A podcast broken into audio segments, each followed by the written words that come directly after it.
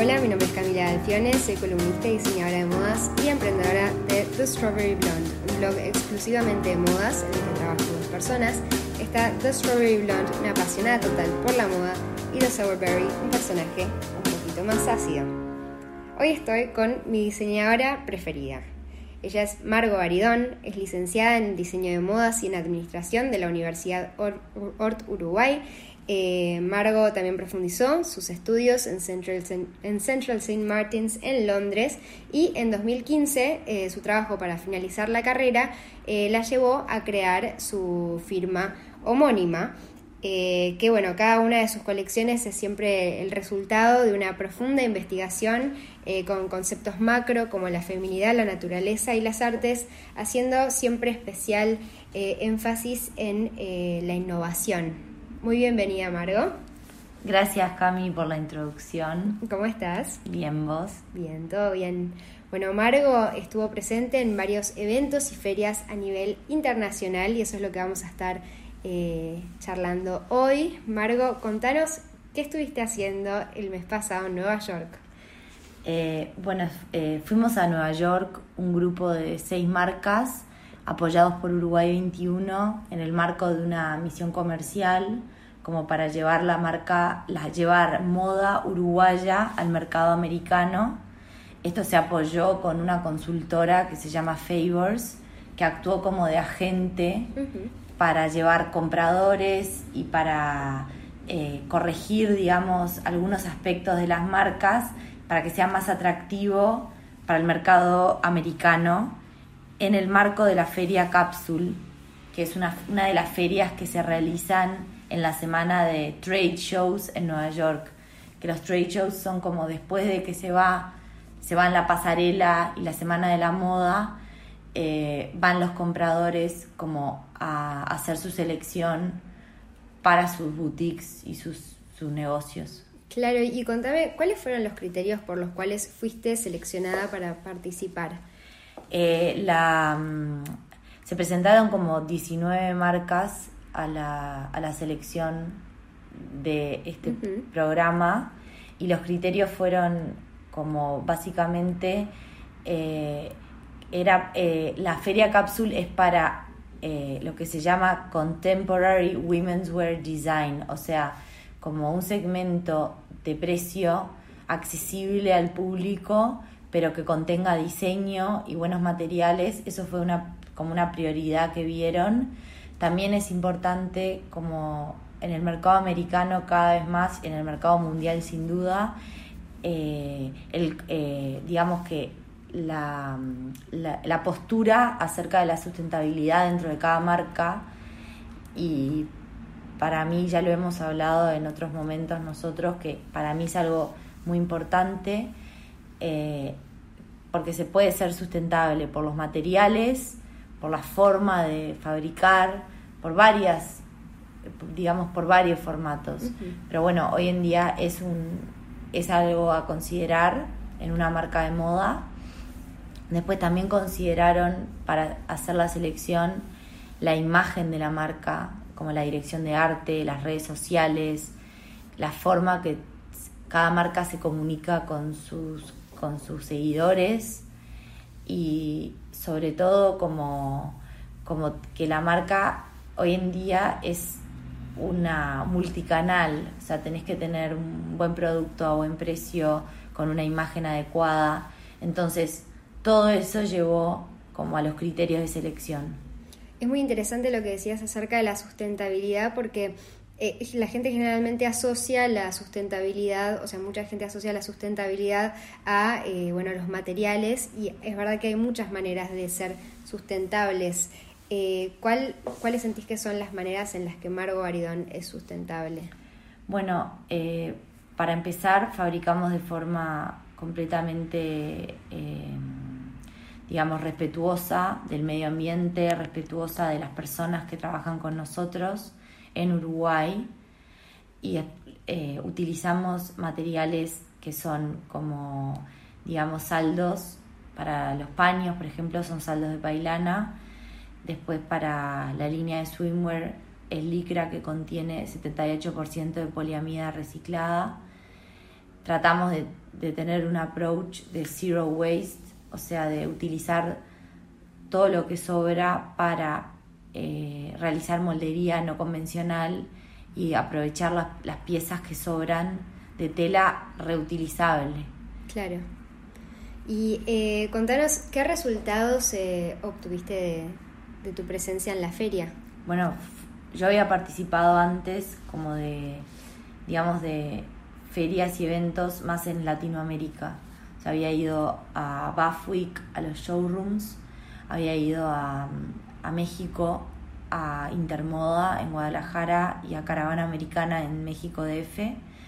Y fui también a Lomina Summit a un showroom y como que esta experiencia, eh, digamos que fue también para mí súper algo que me nutrió muchísimo porque me permitió como enfrentar la colección a, a, un público mucho más amplio de compradores y entender cómo funciona la compra desde, desde un cliente internacional porque en los otros eventos se mezclaba venta mayorista con minorista o sea, como es una especie de Mowick acá. Y allá no, allá era puramente compradores. Y bueno, eh, como es la, o sea, es la primera vez que tiras una semilla en un mercado y es un trabajo de follow-up importante, o sea, se generan posibilidades de órdenes en la feria, pero después es el seguimiento lo importante para poder enviar las muestras, tener, la, tener, digamos, la producción alineada con lo que quiere el cliente. O sea, ahí empiezan a jugar los engranajes de cada marca y de cada empresa para poder eh, contemplar la demanda de un mercado como el americano. Claro. Y eh, bueno, vimos que además aprovechaste tu vida a Nueva York para hacer eh, una nueva edición de Margo Edits. Primero que nada, contanos qué es Margo Edits. Eh, Margo Edits es como una forma de, digamos, de eh, conectar con, con, las, con las clientas y seguidoras de la marca que le ubican las prendas en un entorno como más real y accesible versus una campaña de una modelo. Claro. O sea, lo, lo ubicamos bajo esa, como bajo ese paraguas de Margo Edits a todas las fotos que son sacadas por la fotógrafa profesional, o sea, la fotógrafa que fotografía las campañas, pero por lo general hay una historia detrás de esas mujeres, o sea, o las fotografiamos en su casa, en su lugar, eh, usando la ropa con sus zapatos, con sus accesorios, como aplicada a la vida real, como no en un, en un plano, eh, eh, digamos, de estilo inaccesible, como cómo se utilizan las prendas de la colección en la ciudad, en, para ir a comprar al supermercado, o sea, eh, darle esa, ese, digamos, darle esa realidad con gente real, o sea, no son modelos, son gente real. Claro. ¿Y cómo, cómo se dio de hacer la, la producción allá? Bueno, estaba la fotógrafa. Estaba, claro, por siempre hay esos golpes de suerte tipo de la vida y la fotógrafa que Martina Kinan estaba en Nueva York y arreglamos de hacerlo en un día y, y contactamos a, chicas que, habíamos visto que había potencial como de hacer algo, dos americanas y una argentina que estaba en Nueva York. Y, y bueno, y también como buscar esos lugares buscar darle una mirada a Nueva York como diferente, porque es una ciudad increíble, pero también archifotografiada, o sea, había que encontrar un punto de vista que le permita mostrar la colección sin eh, caer en lo obvio, caer en lo obvio, exacto. Entonces, eh, el lugar perfecto también fue como el Guggenheim, hmm. por un lado, porque Em, la, la obra, la exposición que está en el Guggenheim ahora es de Hilma af Klint, una artista que a mí me pareció fascinante como conocer la historia, conocer la obra, la paleta de color y eh, fue un, uno de las una de las piezas que tomé como para el board de esta temporada. Ah, mira qué para la- interesante. como para la mm, para todo el desarrollo de color y el desarrollo de, de mm, formas de siluetas para esta temporada lo tomé mucho de, de su obra y entonces como que todo increíblemente cerraba Claro. y entonces hicimos fotos ahí, en el Guggenheim, o sea, afuera, y también en Central Park, que acaba de nevar, o sea, y era un Qué día lindo. Y después fuimos como a salir un poco de lo que es el, eh, de lo que era capaz que algo más, una imagen más típica de Nueva York, y fuimos a, a, a Williamsburg como un poco más descontracturado em, para hacer una Margo más alternativa, como Claro. tener la versión tipo de del Upper East Side y la versión como más Brooklyn. Perfecto. Eh, bueno, después los invito a ver, les vamos a poner el link abajo para que vean eh, Margo Edits. Eh, contanos, ¿cuál es tu lugar preferido en Nueva York? Es imposible como elegir uno, pero la verdad que es una ciudad que es alucinante como te inspira y como sentís como que en cada lugar hay como algo para, para volver a ver y volver a sacar. Yo me siento súper conectada como con, con los museos de la ciudad. Me encanta ir al, al Met, al MoMA, al Guggenheim y al Museo de, de Arte de Natural History. O sea, como que siempre que voy, no importa en qué momento vaya ni cómo, me hago tipo dos días para ir a los museos porque siento que es como la pausa de la ciudad y también como la conexión con, con la sensibilidad que te da el arte. Y siempre hay muestras temporarias, aparte de la colección permanente, siempre hay muestras temporarias como que te, te dejan te dejan su huella. Mm, tal cual. ¿Y eh, cuál, qué es lo que no puedes dejar de comer cuando estás en Nueva York? Bueno, eh, la verdad, eh, hay, una, hay un restaurante de hamburguesas que me encanta, siempre voy. Y también ¿Cómo se llama? se llama, en realidad no es un restaurante, se llama eh, Shake Shack. Me encantan las hamburguesas de ahí. ¿Probaste las de Five Guys? Sí, obvio. ¿Cuál es, tu, también. ¿Cuál es tu gusta más? No sé, están ahí en Yo creo que me quedo con Five, Five Guys. Guys, sí. sí, tal cual. Pero, pero está como que, como que siempre hay lugares nuevos y la verdad que hacía mucho que no iba a Nueva York y me encantó como ver todo lo que está pasando y los cambios en, en la ciudad. ¿Cuál es tu marca preferida de allá? Eh, no sé, hay, hay varias, pero sobre todo encontré como, descubrí como un mundo de, de boutiques multimarcas que tienen como una selección interesante.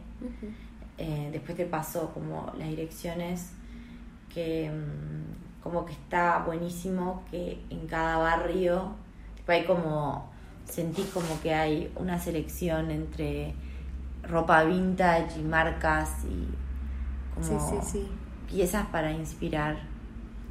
Divino. Bueno, contanos un poco más acerca, que me interesó, acerca de la inspiración de esta nueva colección de invierno. Eh, bueno, es una.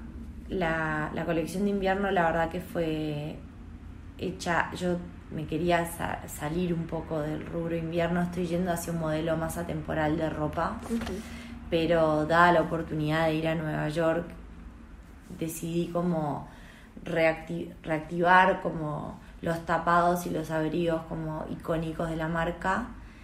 Y eh, investigué mucho a esta artista que te dije, Hilma af Klint, que es eh, considerada como la primer artista como surrealista que existió, que es un quiebre como a la historia de, del arte, porque su obra no fue nada divulgada, porque ella consideraba que no estaba pronto el mundo para conocerla.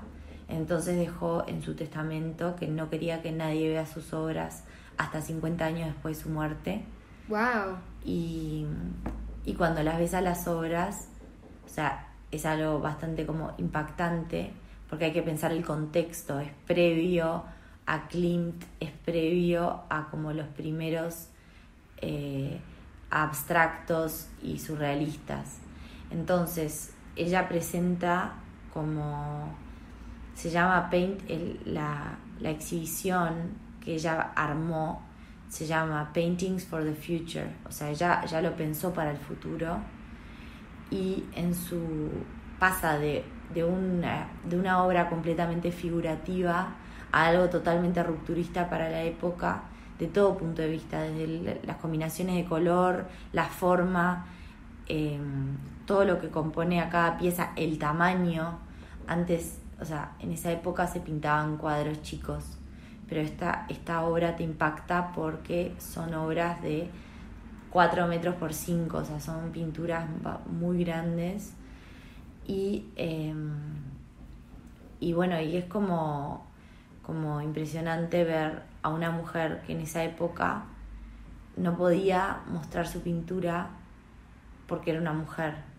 Claro. O sea, era como bastante impactante, pero esas son las cosas que tiene como la historia del arte que te conmueve más allá de la obra, o sea, en el contexto y la historia.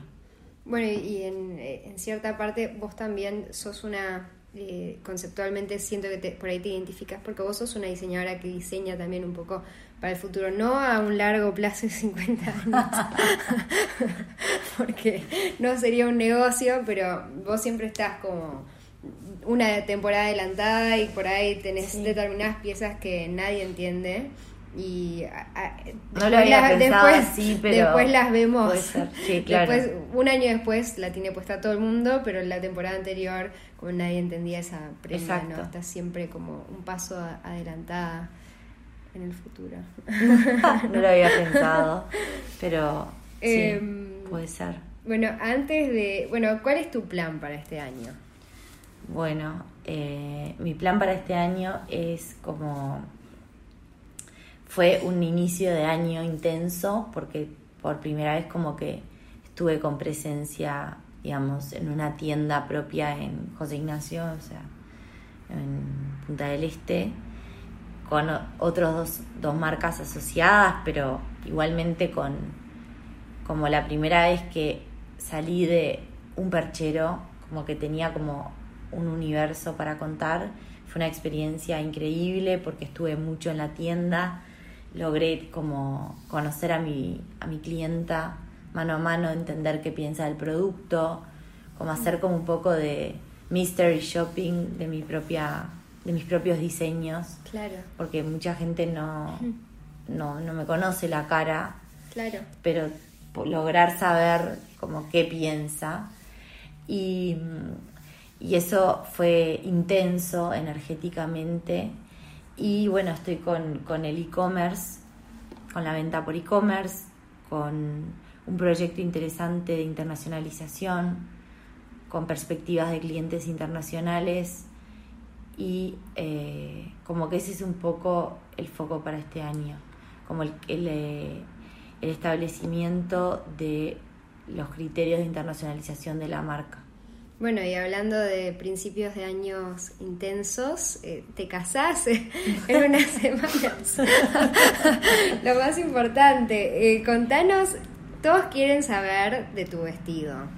Contanos, ¿qué nos puedes adelantar? ¿Qué podemos saber? Eh, bueno, es, es un vestido de, de novia, novia. O sea, en el sentido de que remonta técnicas de alta costura, eh, me lo está haciendo Laura Sorbet. Es raro verte como...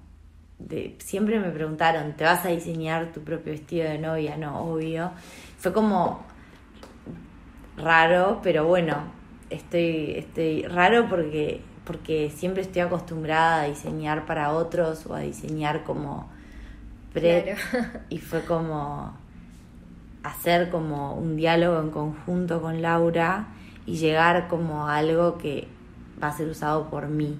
Entonces es como, como algo diferente. ¿Cómo lo definirías? Eh, es como romántico y a la vez eh, y a la vez como muy personal porque es una, un vestido que todo el mundo me lo ve y me dice como, ah, solo vos te puedes poner algo así. bueno, es lo que todos esperamos ver. bueno, Margo, gracias por estar conmigo en este podcast. No, gracias a ti. Bueno, eh, esto fue todo por hoy. Eh, los que quieran seguir sumergiéndose en la semana, en el mundo de la moda, pueden entrar a mi blog www.thestrawberryblonde.com y si no, los veo el próximo lunes en el siguiente podcast.